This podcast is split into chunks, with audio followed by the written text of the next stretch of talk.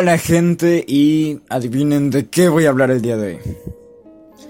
De la moral, ya sé, esto es raro porque eh, constantemente se han dado cuenta que cito a Nietzsche y una de las características de él es que él dice que la moral es lo que usan las personas débiles para eh, justificar las cosas que no deberían hacer o no se atreven a hacer.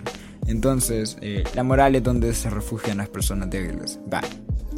¿Y qué, qué, puedo aportar yo de la moral? O sea, todos sabemos que la moral es eh, la forma en la que nosotros definimos qué es bueno y qué es malo, aunque constantemente digo que todo está más allá del bien y el mal. Y nada es realmente bueno y nada es realmente malo. Pero nosotros, a través de nuestra moral, decimos, ay, no, no hagas eso, eso es malo. Como mm, beber bebidas alcohólicas antes de los 18. Uy, no, no, es malo. O no sé, algo más extremo, asesinar a una persona. Uy, no, no, no, no, no. Pero definimos como bueno que es, mm, no sé, sacar buenas notas. Wow, wow, qué bueno. O... El punto es que... Hijo de puta. Nosotros hacemos cosas más allá del bien y el mal, es cierto, no lo voy a negar.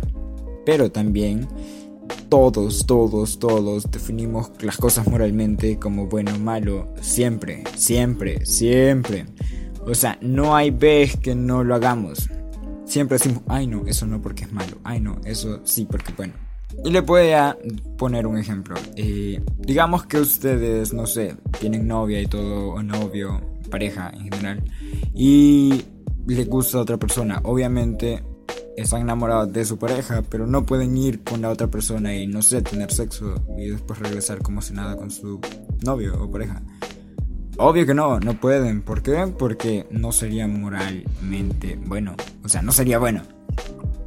¿Por qué? Porque haría sentir mal a otra persona, bla, bla, bla, bla. Y hay muchas justificaciones. En fin. Pero realmente es bueno ser moral siempre. O sea, ser un moralista asqueroso siempre ya con la definición que acabo de dar, es más que obvio que no estoy 100% a favor de la moral, ¿verdad? ¿Por qué? Bien. Pongamos el ejemplo de una persona en crecimiento. Normalmente cuando una persona va creciendo poco a poco, desde niño se le inculca que tiene que respetar siempre las reglas porque es lo correcto. Tiene que ser siempre bueno, ser sumiso prácticamente. O sea, todo lo que se le ordena tiene que cumplirlo y se le pide eso desde pequeño. Se le inculca desde pequeño de, eh, tienes que portarte bien, eh, tienes que hacer lo que te digan, eh, tienes que saludar, eh, tienes que pedir perdón si pasa esto, eh, y tal cosa. Bien. Y es cierto, a los niños se les premia bastante por eso. Digamos, un niño de 10 años se le dice, wow, qué, qué bonito eres, no haces nada, ay, eres tan amable, eres tan tierno. Creo que eres un buen niño. Bien. De ahí, cuando sean más grandes, eso les trae un par de problemas. Porque es cierto, como a los 15 les dicen, wow, tú eres muy maduro para tener 15 años. Y me pasó. Juro que en esos momentos era más maduro que ahora. Más maduro que ahora puede ser que sí. O al menos menos arriesgado. Entonces, sí, se puede decir que era un poco más sumiso. Entonces, pues todo el mundo, wow, eres muy maduro para tu edad, eres muy profundo, eres increíble, vas a llegar lejos. no se imaginan qué cachetada me dio la vida después de eso. Pero, o sea, no fue una cachetada de reacciona, sino que fue literal, agarró una silla, la hija de su madre, me dio en la cara y casi me corta la cabeza. Gracias, pida. ¿Por qué? Llegas a los 17, 18 años y completamente tu vida cambia desde que pasas de primaria a secundaria. ¿Por qué? Se supone que cuando estás en secundaria o bachillerato te tienes que liberar un poco más. Tienes que hacer cosas más atrevidas con tus amigos porque hashtag adolescencia y todo es bien, bien, bien, bien malote y, y somos rebeldes, ¿verdad? sí, aunque no lo crean, se oye bien estúpido, pero lo hacemos demasiado sin darnos cuenta.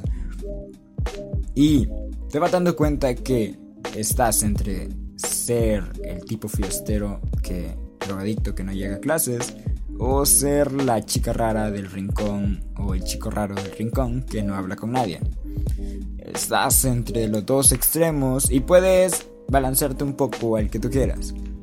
la mayoría diría, hey, weón, tú mencionas cada rato a Kindergarten, ¿por qué no solo eliges el momento oportuno para ser quien desea ser como que si fuera Barbie? Y no es mala idea, o sea, no es mala idea, la verdad, se los recomiendo, es bueno, pero no todos tenemos ese control de ser quien queramos ser. Recuerden que eh, no tenemos un switch que diga, oh, ser ahora bastante extrovertido, oh, ser introvertido, ser bueno, ser malo. No tenemos switch así. Y tenemos esencia, es decir, nuestra esencia de cómo somos, nuestro carácter, nuestra personalidad y todo lo que nos define como individuo. No importa que estemos en una fiesta o que estemos en el lugar más serio posible, vamos a tener parte de nuestra esencia y van a haber patrones conductuales que se van a repetir. Entonces, sí, cuando llegas a la secundaria debes elegir qué quieres ser. Porque no quieres ser el chico callado, pero tampoco quieres ser el drogadicto. Quieres un futuro, pero tampoco quieres ser el aburrido. ¿Por qué? Obviamente, eh, al menos acá, la paz es algo que lo tienes en mente desde el primer año. Estás ahí como la paz, la paz, la paz, la paz, la paz. Quieres una buena nota en la paz, quieres un buen futuro, bla, bla, bla, bla, bla. Épico.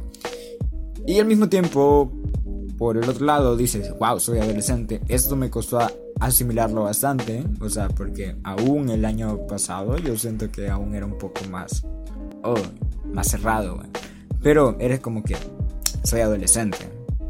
No estoy disfrutando mi adolescencia, necesito disfrutar mi adolescencia, tener esas historias épicas con personas que posiblemente no voy a hablar más con ellas después del bachillerato, pero sí, voy a tener buenas experiencias y todo. Y One va a ser épico, inolvidable y todo lo que quieras quieres ambas cosas al mismo tiempo, lo mejor de ambos mundos. Y pues ahí viene el, donde empiezas a pelear con tus principios. El niño que desde pequeño venía con, ay, qué bueno, ay, es que no sé qué, ay, y venía tan encerrado, termina siendo ese niño raro que se sienta en la esquina y no habla con nadie. Es tan cerrado, es tan correcto, es tan apegado a las reglas que hasta ahí llega, o sea, donde las reglas lo, se lo permiten. Y a veces eh, tiene tanto miedo de regarla que es más seguro de las reglas. Es decir, las reglas le permiten hasta cierto límite, él se pone un límite antes aún para no pelarla. Entonces se vuelven un aburrido metódico. Y ahí vienen qué, yo era así. hasta no hace mucho, la verdad. Bien, entonces Luego está el, un tercer individuo que para mí, sé que me estoy pasando bastante en Kierkegaard, pero es el mejor de todos. ¿Por qué? Porque, cierto, es el chico que desde pequeño le decían, wow, ese niño es inteligente, pero su conducta deja mucho que desear. Bueno, ese tipo se va a hacer una persona bastante eh, increíble en su adolescencia. ¿Por qué? Porque va a tener lo mejor de los dos mundos. Es como que ese maldito es inteligente y al mismo tiempo es bastante llevadero y todo. Porque esos son, o sea, literal. Si pongo un ejemplo sería eh, Kirk de Star Trek. Entonces el tipo eh, que está bajo el yugo total de las leyes y las reglas sería Spock. Entonces, ese Kirk obviamente tiene mucho más potencial que cualquiera de los dos anteriores, porque tiene futuro y al mismo tiempo es buena onda y es fiestero. A lo que me refiero es que eh, luego, después de tantos y tantos años, posiblemente no vamos a estar lamentando por lo que hicimos o no hicimos. Vamos a decir, wow, esto fue malo. Por ejemplo, digamos, alguien de 16, 17 años consumiendo X droga o alcohol, dices, mm, eso no es bueno, es moralmente aceptable, pero chale, lo quería intentar. Y es peor estarte arrepintiendo que decir, chale, lo quiero probar. Ven, o sea, así funciona esto. está más allá del bien y el mal. La verdad es ser tan moralista y tan... No, es que yo no hago eso porque no... Bueno, eh, te va a cagar, o sea... En el sentido de que te va a hartar tanto que no vas a poder con eso más. Eh, vas a quedarte con tanta ganas de tantas cosas que simplemente, no sé, te frustras porque dices, uy, yo pude haber hecho eso. Y te estancas tanto en el pasado que te dan ganas de intentar hacerlo. Y cuando lo intentas recrear, es paja, no te sale. Porque en ese momento era bien fluido y tú lo estás forzando ahora. Eh, y me pasó, porque les digo, hasta el año pasado no era tan libre. O sea, tenía mis pinceladas por ahí, pero no era tan tan libre. En fin, eh, siento que me arrepiento ahorita en ese momento de varias cosas que no hice. Mm, y, o sea, yo la verdad hubiera deseado hacer. Pero, ¿qué puedo hacer? O sea, en ese momento, mm, y eso que no ha pasado mucho tiempo, no puedo hacer nada. Es como, bueno, se perdió la oportunidad. Pero aún soy joven, así que puedo hacer muchas cosas aún. Así que al final de todo no, no pierdo tanto, pero eso ya me lo voy a recuperar. Ahora imagínense si yo no hubiera decidido hacer ese cambio y ser un poco más libre y menos eh, esclavizado a, mi, a mis estudios y todo eso. O sea, literal, hubiera llegado hasta el final de mi carrera universitaria y hubiera estado tipo, yo hubiera querido hacer esto, esto y lo otro. Así que, por favor, no, no se limiten tanto. O sea, obviamente no les estoy diciendo vayan a emborracharse todos los días y todo eso. Lo mejor de los dos mundos. Eh, saber en qué momento ser cuál. Eh, a algunos les sale natural. O sea, les juro que a mí eh, no me sale tan natural. Aunque por ahí vamos. Pero sí, o sea, saber en qué momento ponerte qué chip es lo ideal, es lo indicado es que en serio, esto se parece demasiado a, a la teoría de los estadios de Kierkegaard. Y es en parte pincelada de lo que iba a decir sobre la filosofía oriental y la occidental. Porque sí, tienes que ponerte límites, obviamente. Saber qué hacer y qué no hacer, hasta dónde ser y hasta dónde decir, wow, quiero un poco más. Porque eh, los excesos tampoco son buenos. El mismo Tao decía que... Eh, demasiada comida y llena demasiado al hombre, que demasiados sabores dejan perdido un hombre, que demasiada luz ciega a un hombre. Tranquilos, o sea, tómenlo con calma. Hay una canción que mm, me recuerda bastante cuando yo estaba mega presionado por estudios y no me quería desapegar tanto de las reglas y era muy cuadrado. Investigué The Tourist de Radiohead de OK Computer, es el último disco del álbum donde eh, en sí Tom York se dice, hey, agarrarlo suave man, tranquilo. Eh, y relájate, porque estaba lleno de, mucha presión y todo eso por la creación del álbum y estaba tan, centrado en eso que estaba descuidando a él mismo, estaba tan centrado en su trabajo que no tenía tiempo para amigos, para familia y lo demás. Así que mm, es demasiado buena la canción que la puedes adaptar hasta para ti. Y por eso, o sea, no estoy diciendo, wow, ya tengo una personalidad perfecta y sé cuánto hacer qué, porque no. Eh, no es lo único que me refería a lo de moral. ¿Por qué? Hay situaciones en las que tú eh, dices, bueno, puedo hacer esto. No es malo, ojo, no es malo aquí yo haga esto, ¿verdad?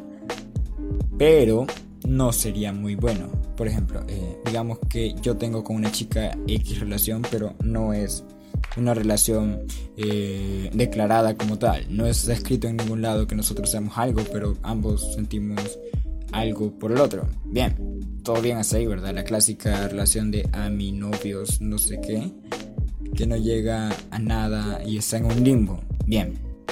¿Qué pasa si yo quisiera tener algo con otra chica, aunque sea meramente sexual? No, no sería muy moral, o sea, no sería muy bueno moralmente hablando. ¿Por qué?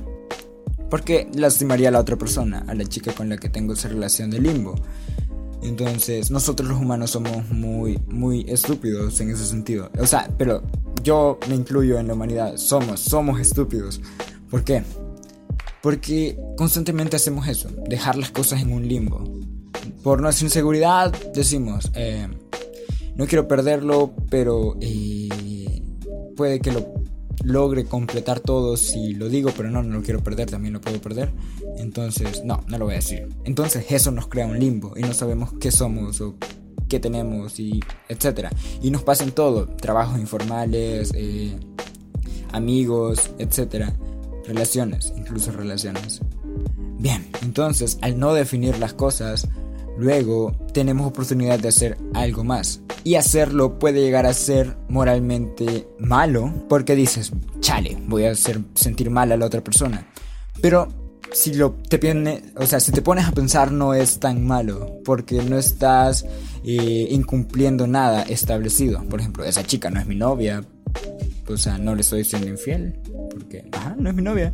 Y no estoy prácticamente siendo infiel a una marca, porque en ningún lado está un contrato escrito que tengo algo con esa marca. Es cierto, estás jugando con las reglas, las conoces muy bien y parece que estás haciendo trampa, pero están a favor tuyo.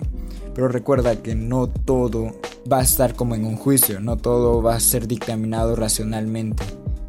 Entonces van a haber muchos sentimientos encontrados y vas a decir, oh, tengo la razón. Tienes la razón, pero no tienes a las personas que quieres.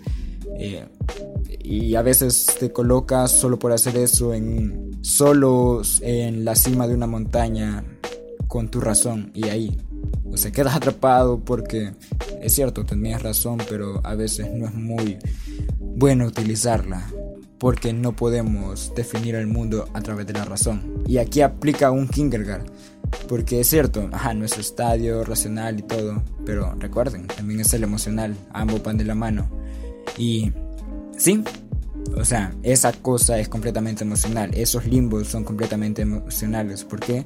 Porque se crean a base de nuestra inseguridad, que es nuestro miedo. Sí, el miedo es una emoción, así que es completamente emocional.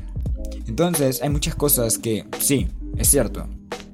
Hablando eh, objetivamente, son completamente válidas y tú puedes hacerlas, pero no dejes la subjetividad de lado porque puede ser que lastimes a muchas personas, pierdas lo que quieras y recuerda que todas las personas son individuales. Ellas son otras tú. Imagínate que ellos también piensan como tú. Y lo sé, es muy difícil de imaginar. Sé que es algo lógico, que algo tan obvio, pero es difícil de imaginar. ¿En qué sentido?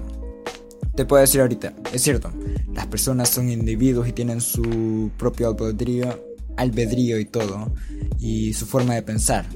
Pero siempre a las personas nosotros las definimos como robots, que, ah, van a hacer esto, esto y esto. Y se vuelven tan predecibles cuando menos las conocemos. Y cuando más ahondamos en esa persona, se vuelve más difícil de comprender, porque nos damos cuenta y entendemos que esa persona no es un simple extra en la película de nuestra vida, sino que es alguien que también está viviendo su película. Así que, sí, es muy obvio, pero es difícil de entender, porque somos tan egocéntricos sin querer, o queriendo, depende, pero la mayoría de las veces sin querer, que no tomamos en cuenta que ellos también son personas pensantes.